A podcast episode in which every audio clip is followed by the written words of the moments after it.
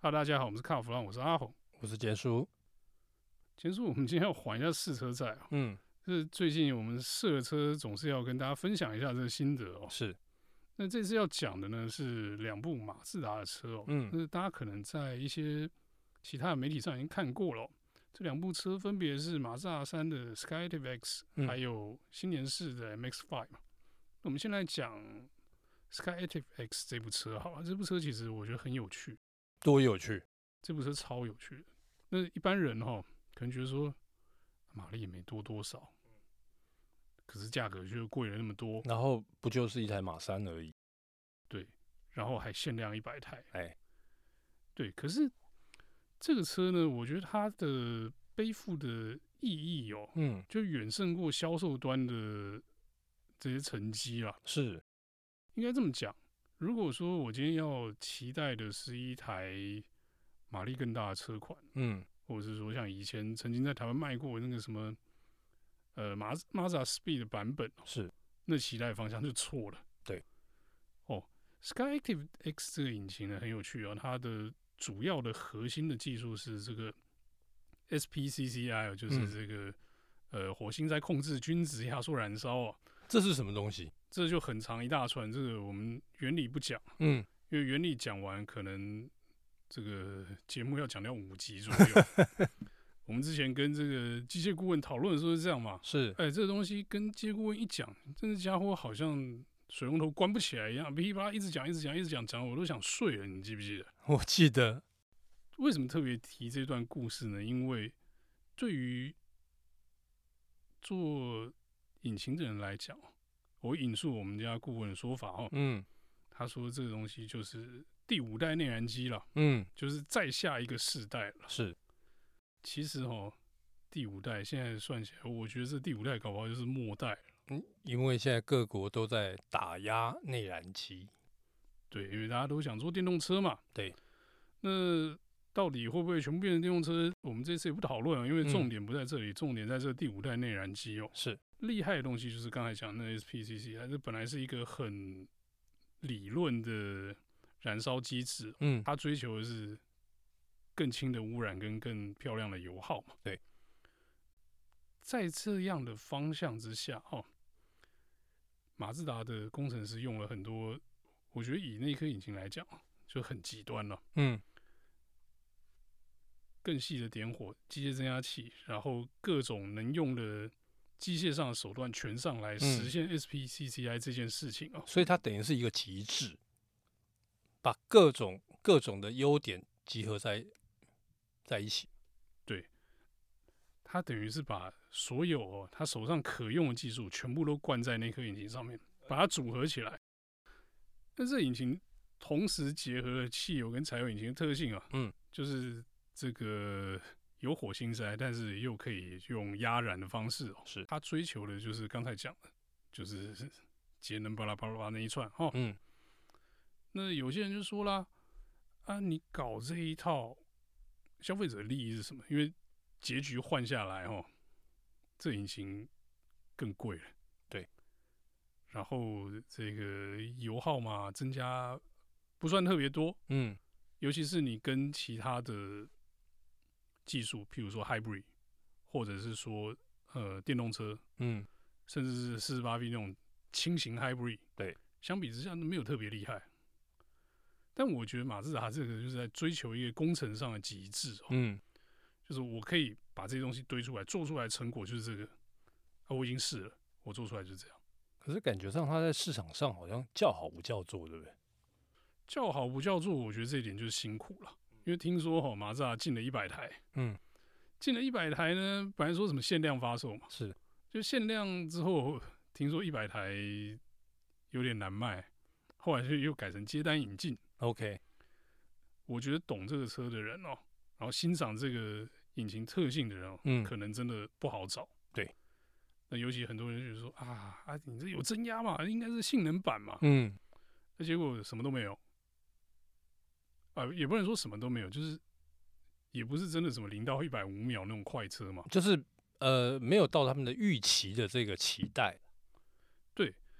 因为它本来就不是这样的产品设定。是，那你也知道，马自达其实呃已经很久没有推出这种这么追逐性能的车款了、嗯嗯，你说像 MX Five 它也是轻型小跑嘛，它对也不是有什么，也不是什么重炮级的跑车嘛对。那所以，当大家期待的方向跟它不合的时候，我觉得卖不起来，就是要辛苦。可以可以预见的预期的结果就是这样子哦、对。但我觉得这个车有一点可以考虑，就是收藏它一下啊、嗯，因为就像刚才讲的，这个是机械工程的圣杯嘛。对，我们我们那天看的也很多嘛。我们哦试驾的时候、发现了很多很有趣的啊。那天是呃惊讶连连。对，譬如说啦，呃，我们那个机那个顾问嘛，哈，我那时候车开过来的时候，他以为那台是电动车，你知道？他说：“哎、很安静哎、那我本来我不相信，就后来等到之后，他说：“啊，他去试一试，开一下的时候，他在动的时候，我发现，嗯，那也不行啊。对，因为那个 Skyactiv X 引擎啊，嗯，其实有一个很独特的高频的噪音，是，我们那天有发现。嗯，但是马自达呢，就做了一个很有趣的隔热罩兼隔音罩，把整个引擎包起来、哦。对，就是我们大家平常引擎盖打开的时候会看到饰板嘛。对，那饰板翻起来就会发现它是一个很大的隔音罩，而且还包到引擎后面靠近挡火墙那边、哦。嗯，那那个东西的，他要的就很明显，就是我要把那个声音挡起来。对，因为那个隔音罩一翻开，那个哒哒哒的声音就跑出来了，而且很明显，是非常明而显。且很大声。对，那我看国外的报道，嗯就是其实台湾卖的这个 Skyactiv X 这个动力啊，嗯这已经是改良过第二代啊。 ，OK，国外有些媒体私下就说啊，那个引擎有个奇怪的噪音的、啊嗯，那我在，想，就是那个声音，那个可能是一个呃机械的帮浦声哦，就是可能是汽油帮浦，也有可能是什么什么。因为我们那时候老实讲啦，我们嗯没有空去把那个噪音来源找出来，而且我们不是去修车的嘛，是，对，那他也特别把这个声音挡起来，就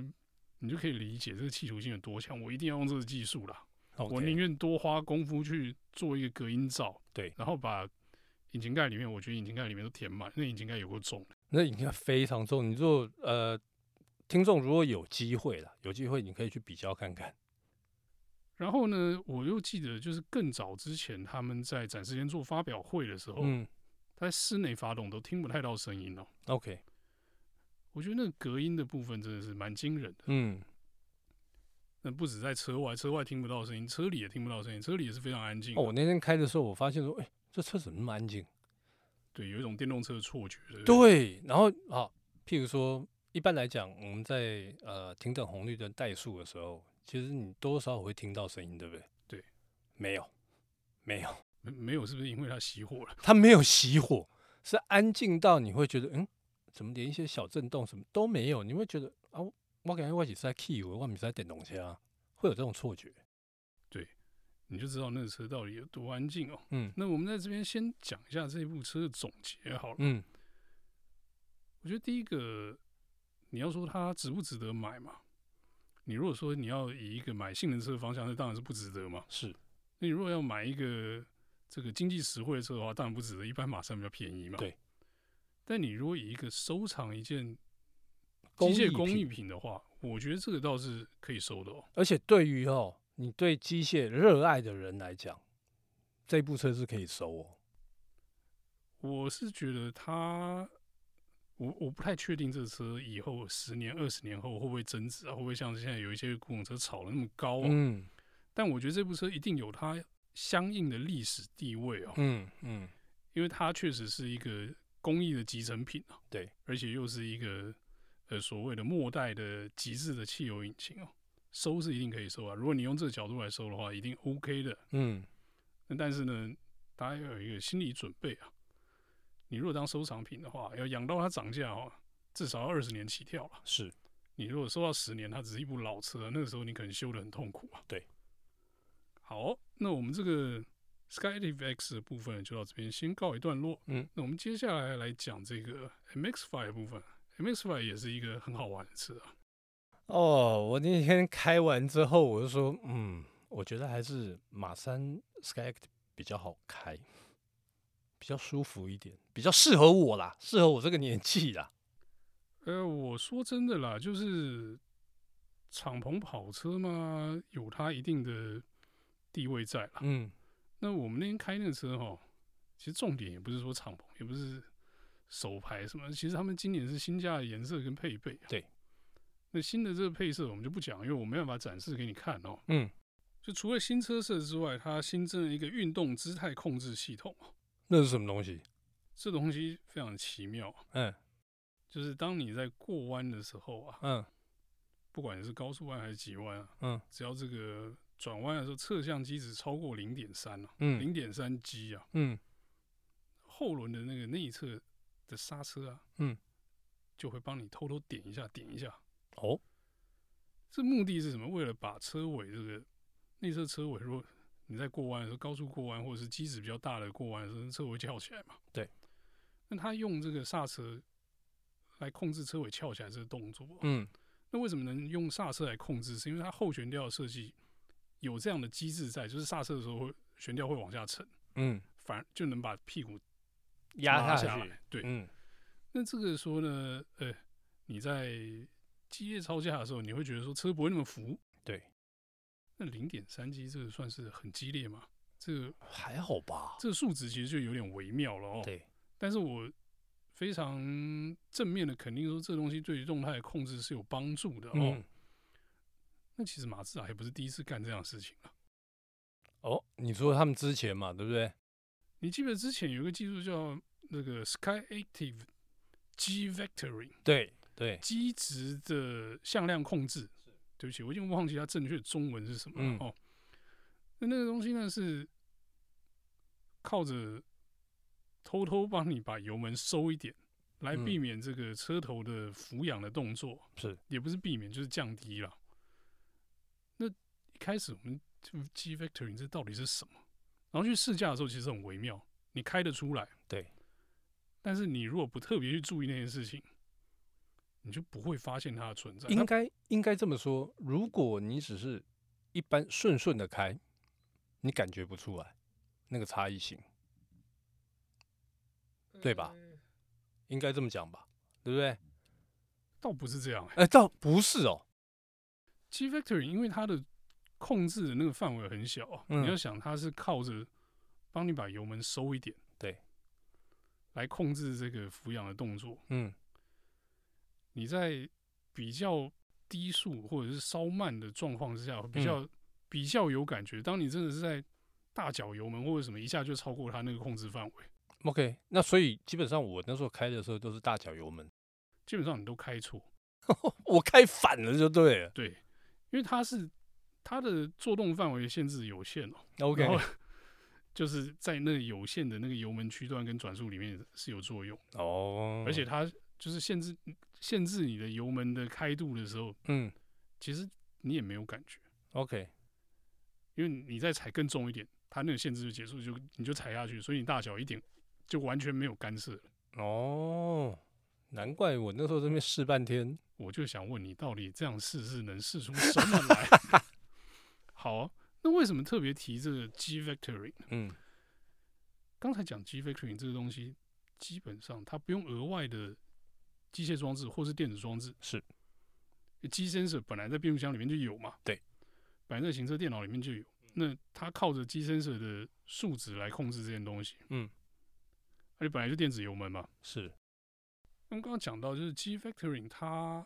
没有额外的电子装置，嗯靠的都是车上原有的东西。是，然后你说线索引擎动力，其实那 ESP 就干得到，所以它对真的是什么都不用追加。嗯那么这次这个新加的这个装置呢，也有类似的道理哦。哦，它靠刹车控制， ，OK，你总不会后轮没有碟没有刹车，额外帮它装一个不是？那当然是用原有刹车去控制嘛。是，那其他的也是靠车上原有这些 sensor 去做。所以它基本上它是把呃不花成本、额外成本的情况之下去创造这些东西出来，你说不花额外调成教本调教要钱吧，对不对呃，不花额外成本大成本办对了。哎，你城市要钱嘛，对不对？要那你做这个开发要钱吧，是所以它基本上是要钱。对，但是硬体是不用的吧？对，但硬体不用，它也不是为了成本，你知道吗？嗯其实大家都忘了，呃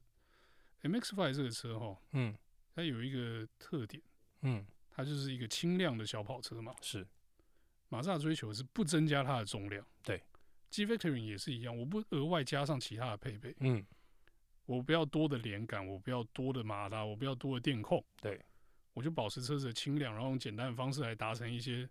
预设的目标嘛。嗯那这个在 M 叉五上面，我觉得配合就相当好了，因为这原本就是讲究轻巧的一个小跑车哦，是配这样的装饰哦，我觉得这是配的相当相得益彰了哦。哎呦，所以你对 M 叉五的评价很高哦。我觉得我对这个设计的巧思给他非常高的评价。嗯那另外有一点，我觉得想跟大家分享就是，如果啦， 嗯，你有考虑要买 M 叉五啊，对，拜托你买手牌。怎么 说？以前我们早期啊，你说哎，N A N B N C 就是前几代的嗯， M X Five 有试过，大部分都自排吧，手牌很少啊。我是我以前在美国试过手牌，那是你在美国肥累的时候啊，那个不是不是美那是同学的车，不是我的车，对，那台湾也没有，没有当没有时也没有就是大量引进过哦。没有，那个时候没有。嗯到后来比较默契，我们那个好朋友去马自达上班瞎搞之后，才开始渐渐有这样的东西是是。然后是是是，为什么我说拜托你买手牌？因为自拍跟手牌开起来动态实在差太多。嗯呃，我不要讲什么人马一体，这听起来就恶心了啦。嗯哦，我觉得自拍的重量加上自拍换挡的那个黏腻感哦，对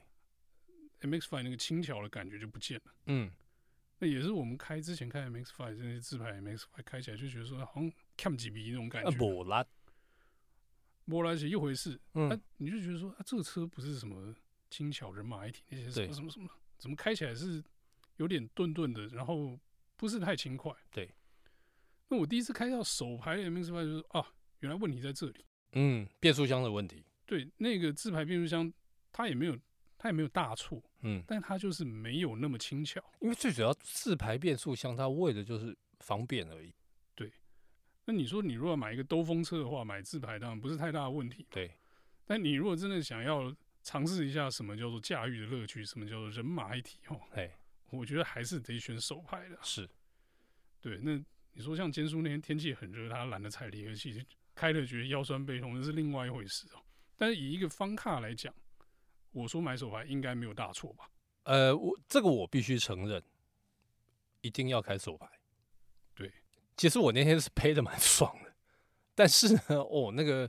因为对我这个年纪来讲，我觉得因为我现在要的是舒服，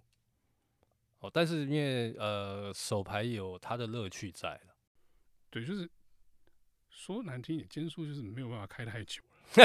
嘿，你说叫我玩个半个钟头，我觉得 OK，哇，那很快乐，真的真的完完全就是呃重回那种年轻的那种感觉。但是如果开一下午，你那个第二天录音可能就请病假这样。不用，应该不用一下午，可能再多开个大概半个钟头、一个钟头，我大概就受不了了。好，所以这个哈、再额外提醒大家另外一件事情，就是你如果把握青春的尾巴的话，那你也是买手牌。是，好，那我们今天这有关 Mazda 的试车的新的感想分享呢，就到这边告一段落，谢谢大家的收听。 谢谢。